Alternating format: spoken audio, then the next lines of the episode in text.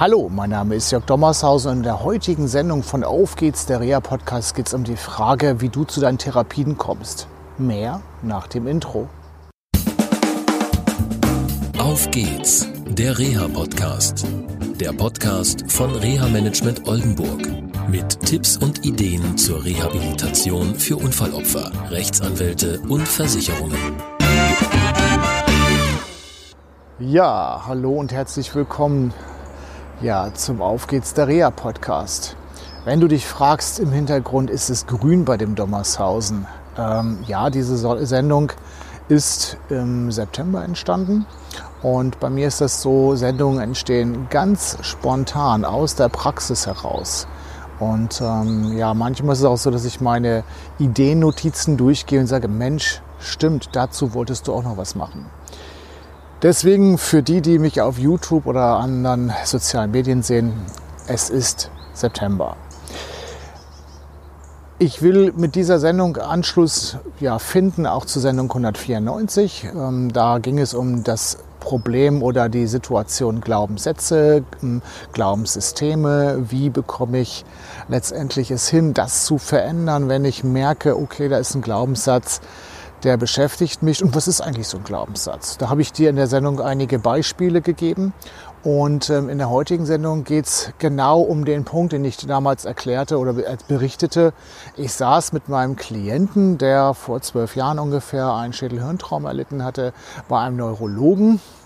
Und ähm, nachdem die Hausärztin abgewunken hatte und sagte, hey, äh, es gibt keine Neurotherapien und mein Klient bräuchte, brauchte KG, MTT, ähm, Ergotherapie als Hirnleistungstraining und noch ein paar andere Sachen dazu, wie Massage, Fango und so weiter. Und es ging immerhin um die Frage, wie kann ich weiter arbeiten für meinen Klienten. Und ähm, meine Aufgabe war es da, ihn zu unterstützen. Und er hatte im Laufe der zwölf Jahre nach dem Unfall unheimlich viele Dinge erlebt, die nicht so positiv waren. Also er hatte sich so ein gewisses System auch aufgebaut.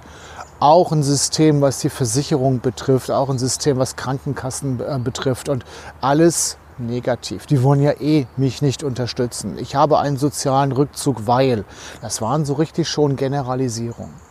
Und so saßen wir dann bei diesem Neurologen und der bestätigte dieses ganze Thema, indem er sagte, so sinngemäß nach zwölf Jahren lohnen sich Therapien nicht. Wir haben eine Dreiviertelstunde lang diskutiert und wir sind dann mit Therapieverordnungen für vier Wochen rausgegangen.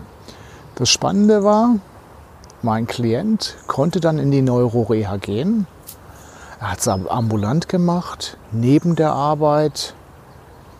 Und auf einmal entwickelte sich unheimlich viel. Denn neben den eigentlichen Neurotherapien hat er auch noch eine Entspannungstherapie erhalten. Und all dieses wirkte sich in kürzester Zeit aus.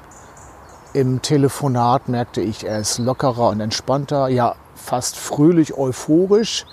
Und auch die Therapeutinnen und Therapeuten aus dem Reha-Zentrum spiegelten mir, hey, wir sind auf einem guten Weg. Schade wäre es gewesen, wenn der Weg nicht weiter hätte bestritten werden können, weil letztendlich wäre mittelfristig irgendwann der Arbeitsplatz echt in Gefahr gewesen, weil der Arbeitgeber war schon richtig angespannt und das durfte ich in einem Gespräch mit dem Arbeitgeber halt auch erleben. Gut, wie ging es weiter? Wir haben gekämpft und das Tollste war, mein Klient hat ein tolles soziales Netzwerk, das dann für ihn positiv gesehen und nicht als Entmündigung zu sehen, aber positiv für ihn zur Hausärztin gegangen ist und einige Dinge einmal klargestellt hat. Und so ist die Verordnung von Therapien, wie mein Klient das braucht, jetzt auch über die Hausärztin kein Problem mehr. Die Hausärztin wollte mit mir nicht mal sprechen.